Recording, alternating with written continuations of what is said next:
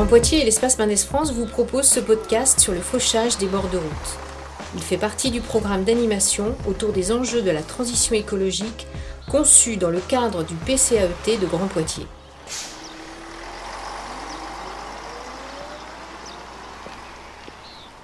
Ambiance sinistre dans le car aujourd'hui. On aurait supprimé les vacances scolaires et je serais pas au courant?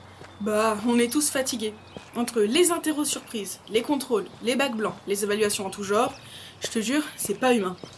Et encore, il faut marcher un kilomètre en bord de route dans les hautes herbes. Pourquoi c'est pas tendu en fait? C'est bizarre, non? Non, non, à cette époque de l'année, on ne fauche que sur un mètre de large pour les piétons. Et aussi dans les virages et aux abords des croisements dangereux. Ailleurs, on laisse pousser. On attend fin août. Ah ouais, tu sais ça, toi. Bah ouais, Coco, je bosse tous les étés à la commune, moi. Les fauchages raisonnés, ça me connaît. Fauchage raisonné, tu parles. Moi, si on me demandait mon avis, je raisonnerais pas longtemps. Je ferais raser tout ça, genre Wimbledon. 3 cm max, une vraie moquette. Ah ouais, tu joues au tennis sur les accotements, toi. Non, mais tout le monde préfère quand c'est fauché. C'est plus clean, ça fait classe, quoi. Tout le monde préfère quand c'est fauché parce que c'est la routine. Quand la végétation pousse, on coupe. Voilà, c'est comme ça. Ça fait propre et tout le monde est content. Mais la routine, on peut la changer. Et justement, on sait maintenant qu'à cette période de l'année, il faut une à deux fauches par an, entre 10 et 20 cm de hauteur, et c'est tout. Et je croyais qu'en coupant en ras, on limitait la pousse. Au contraire, une herbe coupée ras fera la même hauteur en quelques semaines qu'une autre coupée à 15 cm.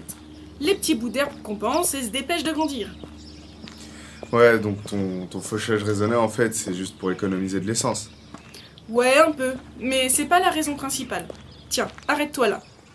Plonge-toi et dis-moi ce que tu vois. Voir là, tout près, de l'herbe, des pâquerettes et des pissenlits, dans le fossé plus loin des espèces de euh, rince-bouteilles. Ouais, ça c'est des joncs. Et plus loin encore, un talus avec des poules piquantes. Ok, ça c'est des chardons. Et quoi d'autre? Bon, à part ça, euh, bah rien, pas grand chose, quoi. Ce que tu vois là n'est qu'une infime partie de la réalité. Si tu observais avec un peu de patience et d'attention, tu verrais beaucoup d'autres choses. Ah ouais? Quoi, par exemple? Des insectes comme l'abeille sauvage et le papillon qui transportent le pollen pour la fécondation d'une multitude de plantes.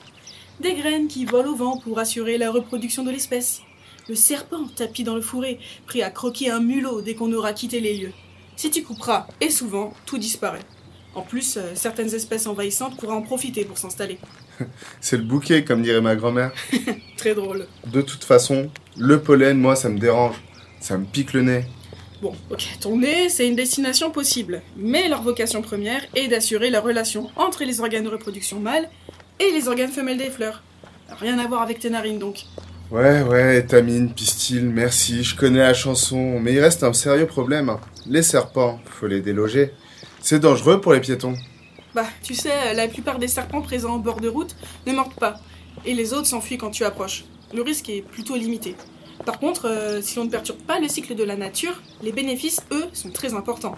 Ah ouais, et en quoi ça concerne l'homo sapiens? Bah, par exemple, quand les insectes pollinisateurs disparaissent en masse, ce que l'on observe déjà, c'est mauvais pour la production agricole. Et en France, 70% des espèces sauvages et cultivées dépendent des insectes. Donc, en absence de ces insectes, on serait condamné à ne manger qu'un petit nombre de céréales. Je te jure, c'est pas humain. Déjà que j'ai horreur des cornflakes. Les informations utilisées pour la rédaction de cette chronique sont tirées de l'ouvrage du Conservatoire botanique national de Bayeul, intitulé La gestion différenciée des bords de route départementaux en région Picardie, paru en 2013.